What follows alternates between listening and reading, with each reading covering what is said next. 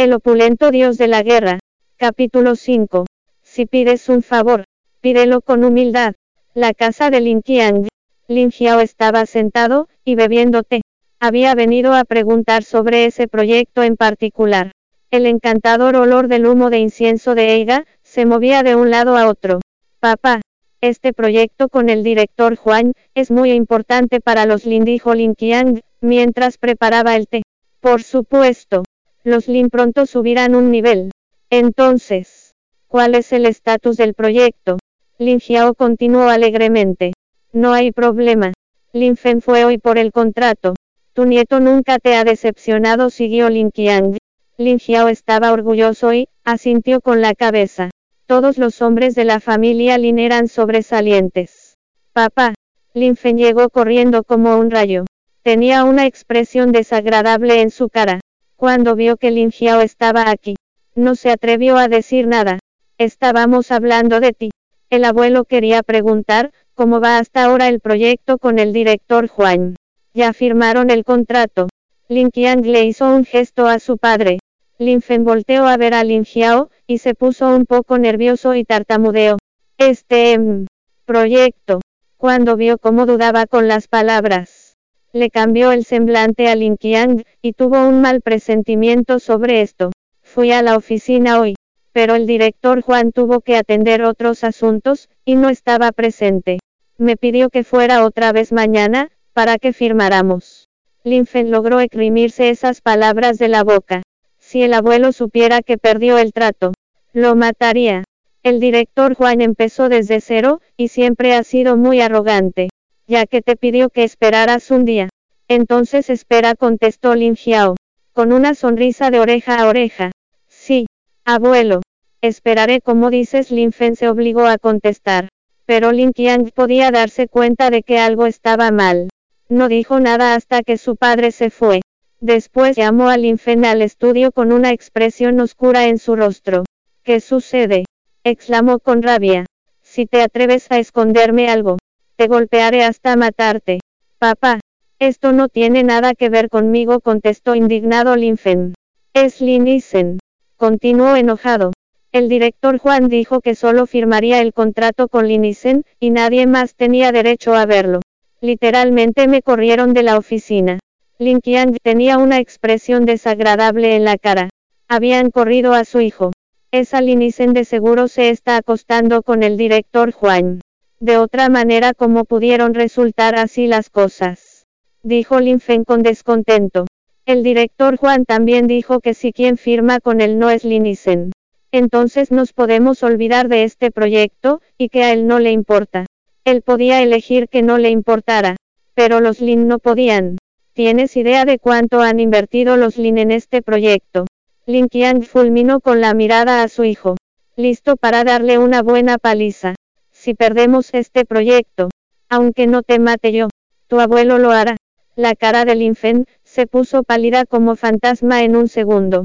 ¿Qué hacemos ahora? Preguntó con ansiedad. Pensó que podía simplemente reclamar el crédito por todo el trabajo que no hizo. Pero ¿quién diría que resultaría ser una situación tan difícil? ¿Qué hacemos ahora?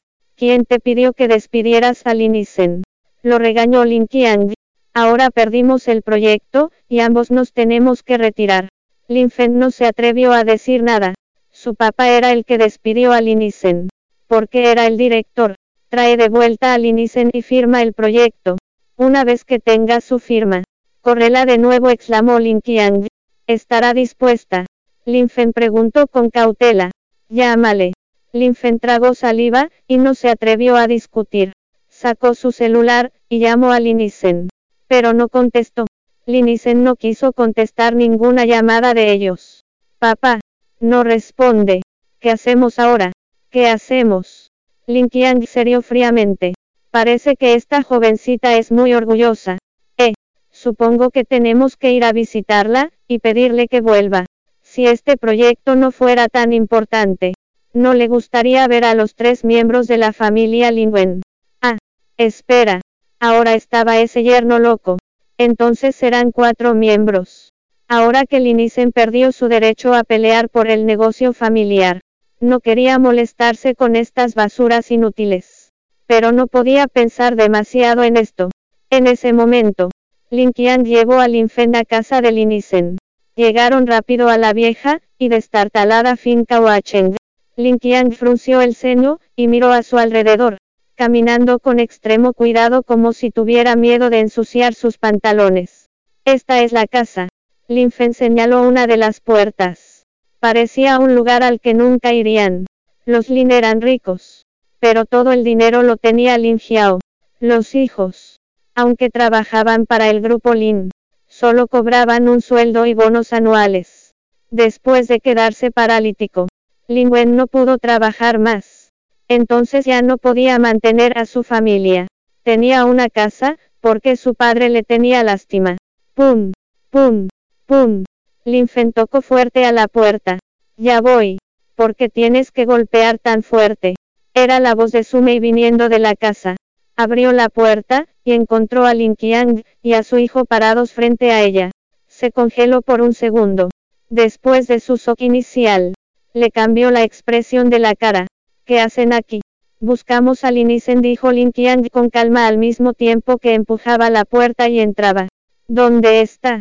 No está Sume y habló con desagrado. ¿Qué quieren de ella? Lin Isen. A Lin Qiang no le importó Sumei, y empezó a gritar. El tío Qiang está aquí.